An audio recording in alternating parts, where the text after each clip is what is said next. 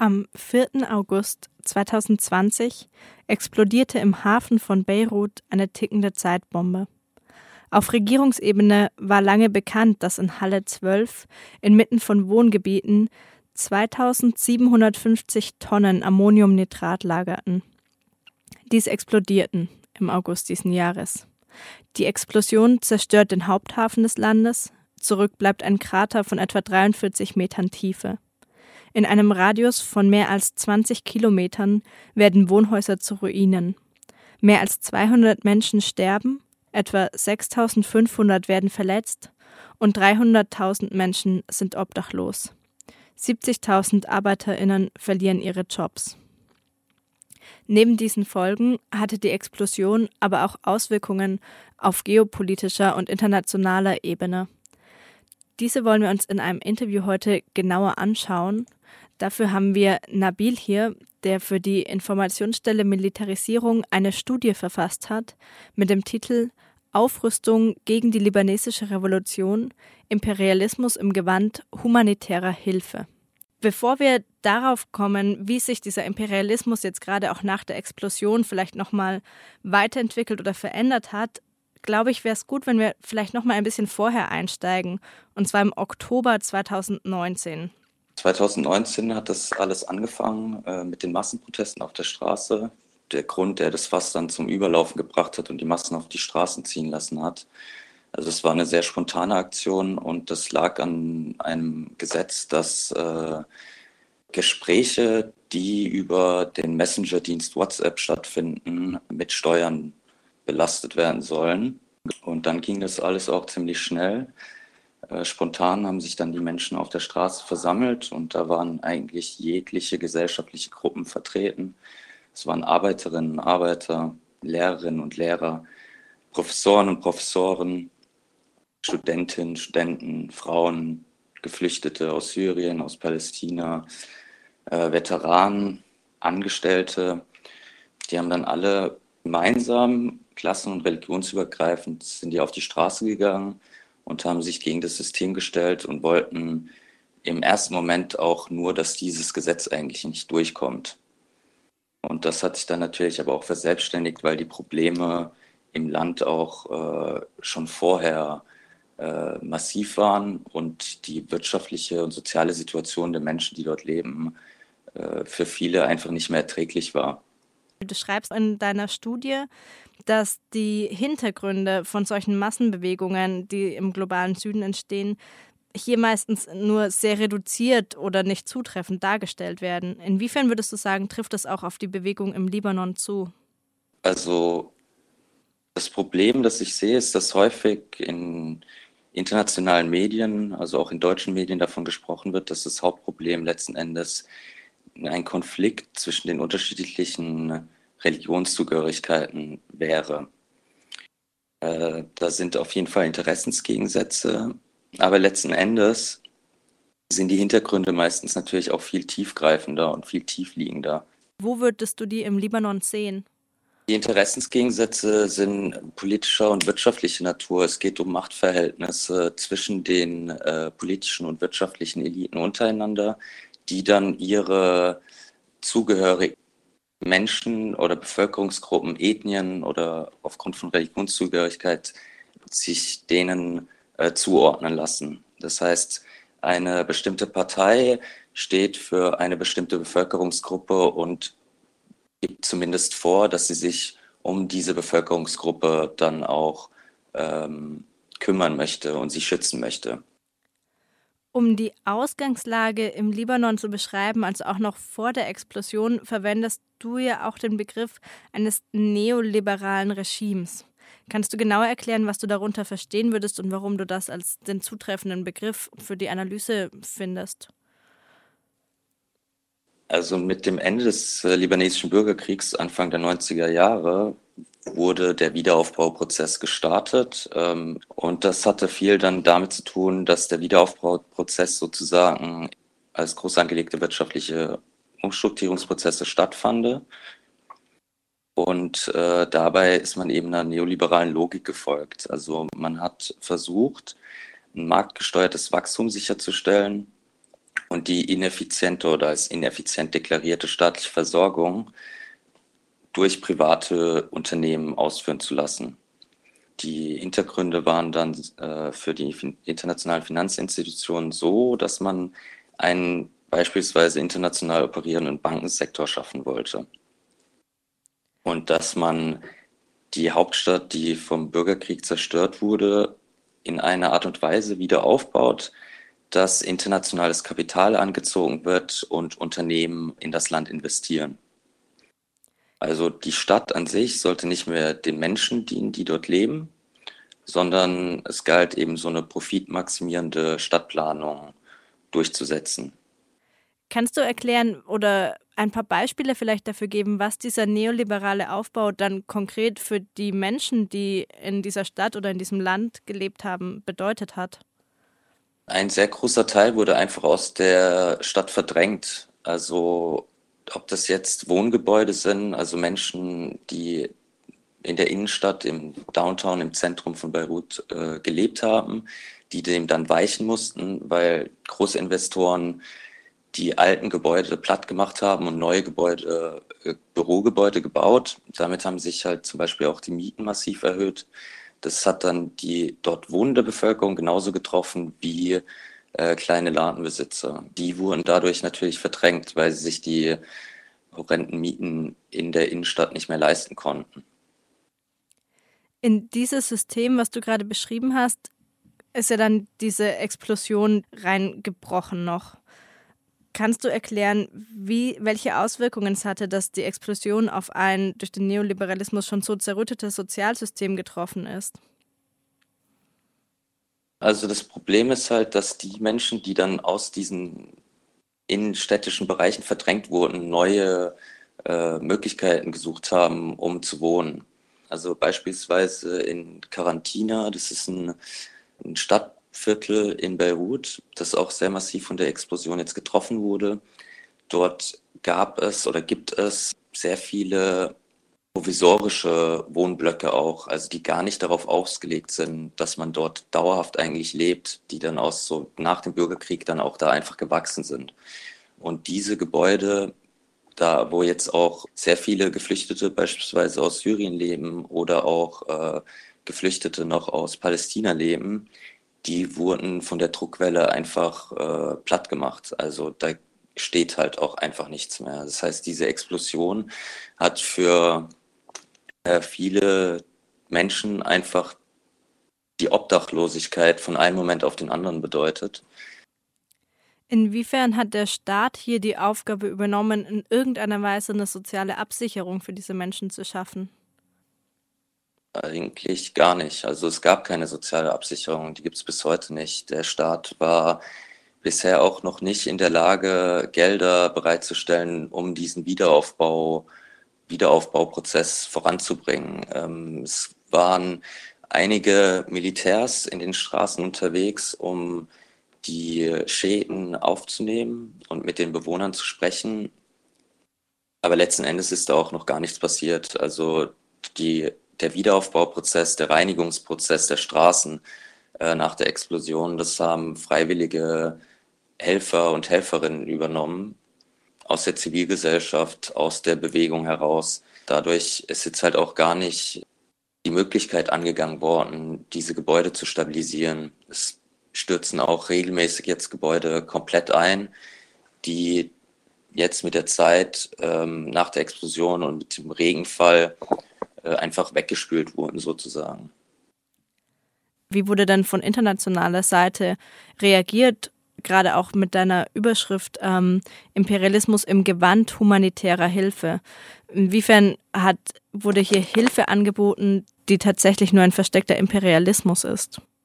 Also beispielsweise äh, wurden ja diese 250 Millionen oder mehr als 250 Millionen Euro an Soforthilfe für humanitäre Hilfe bereitgestellt bei der virtuellen Geberkonferenz, die Präsident Macron durchgeführt hat.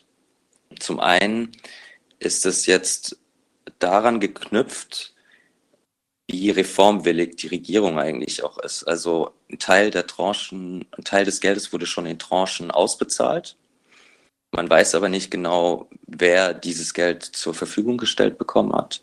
Man weiß auch nicht, welche Maßnahmen damit ergriffen wurden. Was man aber weiß, ist, dass eine weitere Ausschüttung eigentlich nur dann stattfinden soll, wenn gewisse Reformen im Sinne der imperialen Mächte auch dann umgesetzt wurden. Das ist das eine. Das andere sind dann Sachen, dass beispielsweise das libanesische Rote Kreuz äh, darauf aufmerksam gemacht hat, dass die Hilfe, die angekommen ist, also Medikamente hauptsächlich, überhaupt nicht auf die äh, Gegebenheiten vor Ort angepasst waren. Es wurden einfach Medikamente runtergeschickt, mit denen der, ähm, der gesundheitliche Dienst nichts anfangen konnte. Es hat an vielerlei Dingen einfach gemangelt und äh, man konnte nicht zuordnen, in welcher Weise das jetzt helfen soll.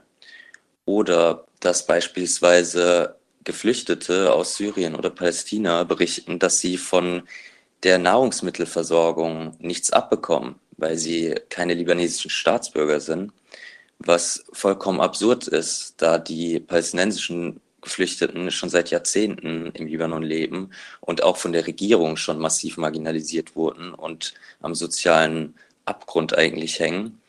Äh, genauso wie die syrischen Flüchtlinge oder Geflüchteten, die jetzt dazugekommen sind, die auch nichts von dieser Nothilfe oder humanitären Hilfe bekommen sollen. Also insgesamt wirkt es so, äh, die humanitäre Hilfe, wir werden sie euch geben unter den und den Bedingungen, also unter Bedingungen wie Reformen im politischen und wirtschaftlichen.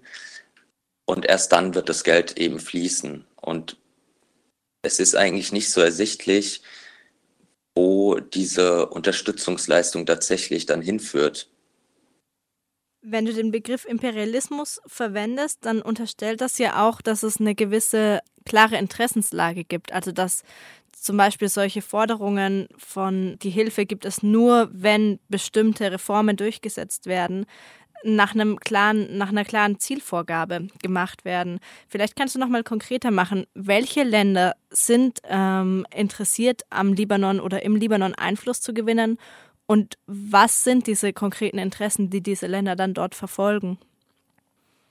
Das ist tatsächlich äh, teilweise sehr unterschiedlich auch. Es gibt aber auch gewisse Schnittmengen einfach. Also, also ich versuche dabei immer einen geostrategischen Blick drauf zu werfen und einen ähm, wirtschaftlichen Blick.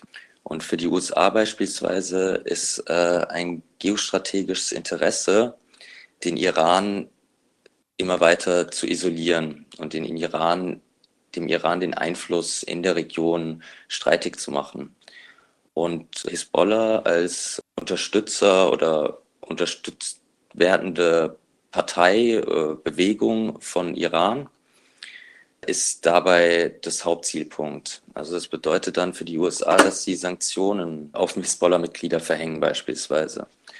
Das kann aber auch ausgeweitet werden. Also dass es nicht bei Anhängern der Hisbollah selbst bleibt, sondern jetzt wie kürzlich auch Parteien oder Angehörige von anderen Parteien, die mit der Hisbollah in der Regierung kooperieren, dass diese dann auch sanktioniert werden. Das gilt für die USA sozusagen, die Iran-Irak-Achse zurückzudrängen, die Hisbollah zurückzudrängen und da ein militärisches Gegengewicht sozusagen zu bilden mit der libanesischen Armee, dass die Hisbollah langfristig auch letzten Endes entwaffnet werden soll. Für Frankreich ist es einfach auch ein koloniales Erbe. Frankreich hat lange Zeit den Libanon auch gelenkt, die Wirtschaft genauso wie die Politik und versucht da eben ihren, ihre Schlüsselparteien oder Schlüsselbewegungen an der Macht zu halten, um langfristig gesehen ihre wirtschaftlichen Ziele umsetzen zu können und ihre Politik, ihre Außenpolitik dann auch über den Libanon weiter fortführen zu können.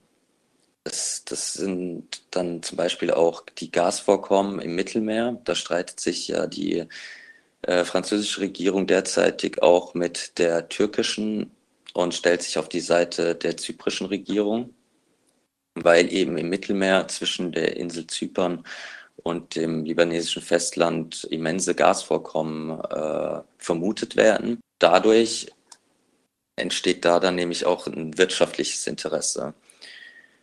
Also wurde auch schon ein Konsortium an verschiedenen Erdöl- und Erdgasförderfirmen zusammengeschlossen, die äh, ihre Lizenzen zum Abbau des Öls bzw. des Gas bekommen haben. Und dazu gehört zum Beispiel der französische Konzern Total auch, der da massiv involviert ist.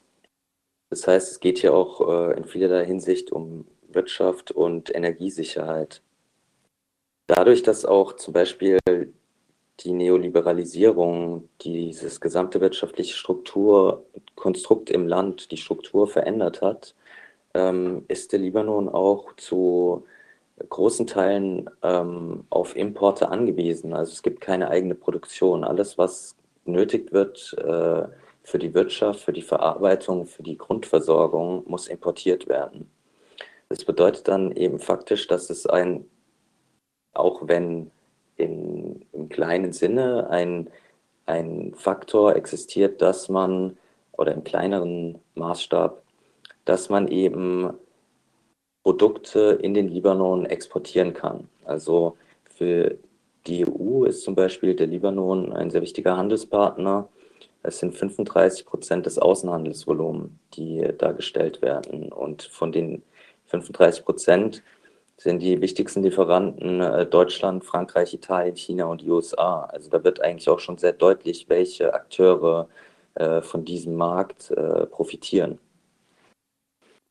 Vielleicht können wir noch mal kurz einen genaueren Blick auf die deutschen Interessen dabei werfen oder auch die deutsche Einflussnahme. Wie sieht die denn aus? Deutschland ist jetzt mittlerweile seit 2006, also seit Ende des letzten Krieges mit dem israelischen Staat oder zwischen dem israelischen Staat und der Hisbollah, ähm, ist die Bundeswehr im Einsatz vor Ort und sichert die Küste äh, vor illegalem Waffenschmuggel. So ist es zumindest angekündigt.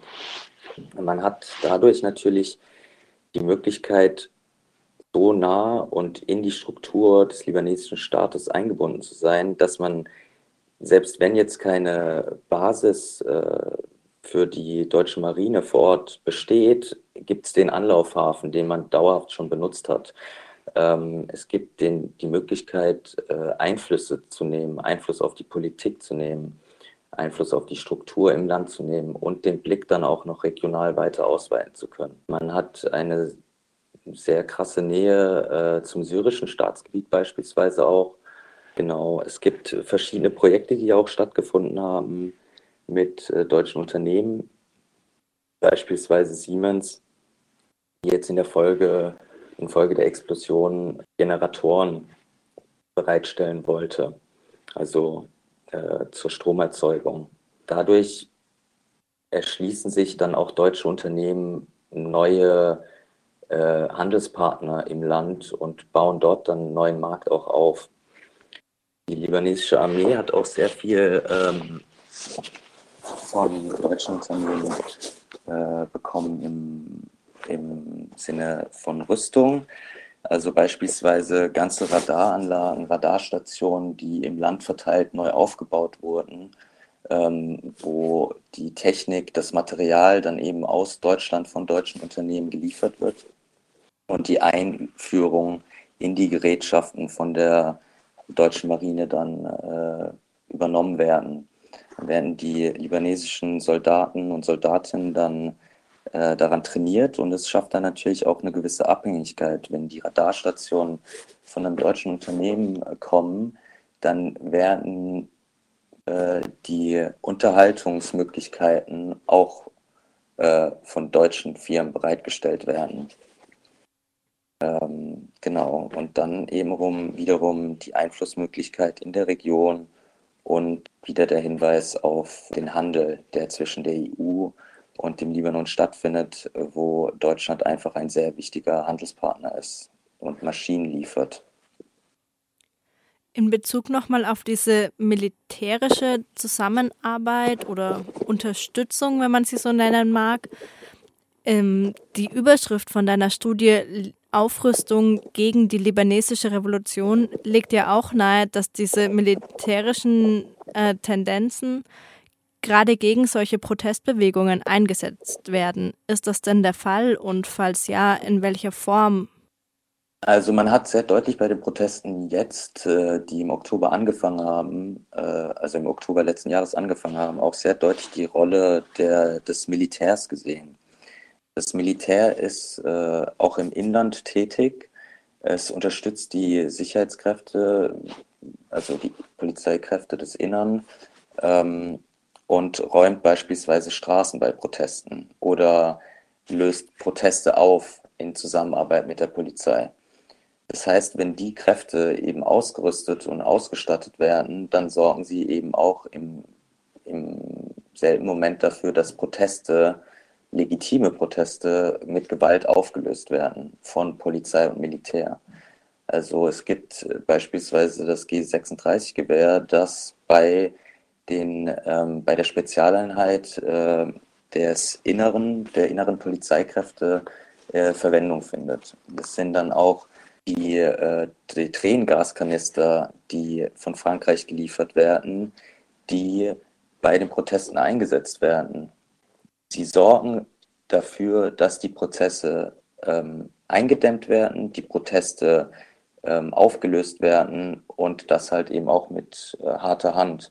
Also ob das jetzt Schusswaffengebrauch ist oder Tränengas, Blendgranaten oder Gummigeschosse, man versucht äh, mit Bleischrot beispielsweise auch Demonstranten und Demonstrantinnen zur, zum Rückzug zu drängen. Das ist schon einfach eine Niederschlagung, eine massive, die eben erst dadurch auch möglich wird, weil diese Ausrüstungslieferungen stattfinden und diese Ausbildungsmaßnahmen stattfinden. Da arbeitet man eigentlich gegen die legitimen Forderungen der Menschen vor Ort, gegen ihre Aufbegehren, gegen ihren Protestwillen und auch gegen ihren Willen, das System äh, umzustrukturieren, eine Revolution durchzuführen, äh, weil man eben Angst hat, dass die Revolution in einer Art und Weise endet, die dann nicht mehr von äh, den eigenen Kräften kontrolliert werden kann. Man weiß den Ausgang halt nicht und deshalb versucht man den Ausgang zu steuern. Die libanesische Regierung kann sich also auf internationale Unterstützung bei der brutalen Niederschlagung der Aufstände ähm, verlassen, ein Stück weit. Ähm, wie erfolgreich war diese Strategie der massiven Repression? Haben die, sind die Aufstände oder ist die Protestbewegung niedergeschlagen worden? Also ich denke nicht, dass sie komplett niedergeschlagen wurde. Die Proteste finden weiterhin statt, auch wenn es jetzt in geringeren Ausmaß ist, was auch mit äh, Corona zu tun hat und ähm, mit der wirtschaftlichen und sozialen Notlage vieler Menschen.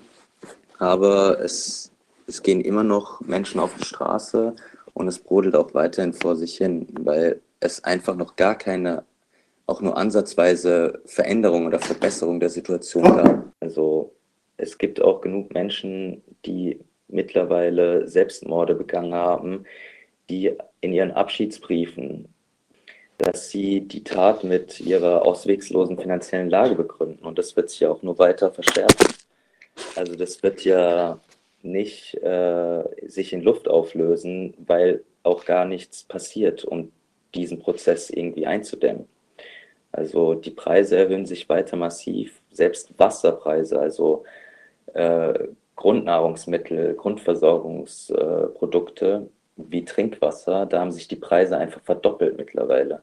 Wenn die Leute kein Trinkwasser mehr haben und sich auch nicht mehr ernähren können äh, und der Staat dagegen auch nichts unternimmt und die Mächte USA, äh, Frankreich, Deutschland ähm, nur mit einer Art humanitären Hilfe, die wiederum nur aber an Bedingungen knüpft ist, diesen sozialen Zerfall einzudämmen versuchen, das wird meines Erachtens nicht funktionieren.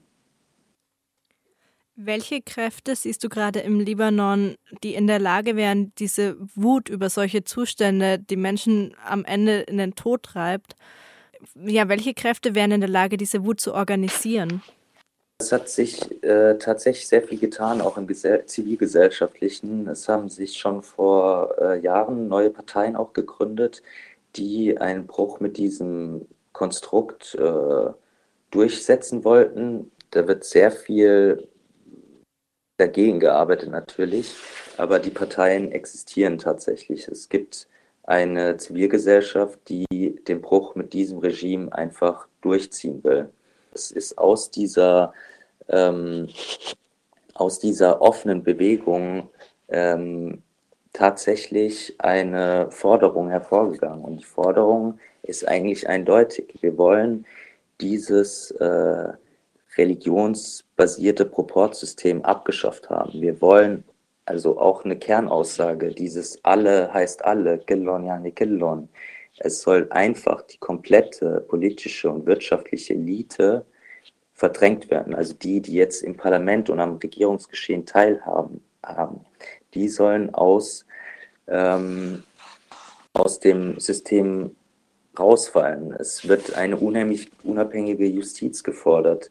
Also ähm, ganz deutlich sagt das zum Beispiel eine oppositionelle Bewegung, die sich Masirat, Masirat Watan nennt äh, und sich ähm, auf der Straße äh, ausgerufen hat, eben, dass, also wir haben Namen und wir sind bereit, also im Konter zu Macron, wir sind da, wir wissen, was wir wollen, ihr verwehrt uns einfach jegliche Möglichkeit, darauf Einfluss zu nehmen.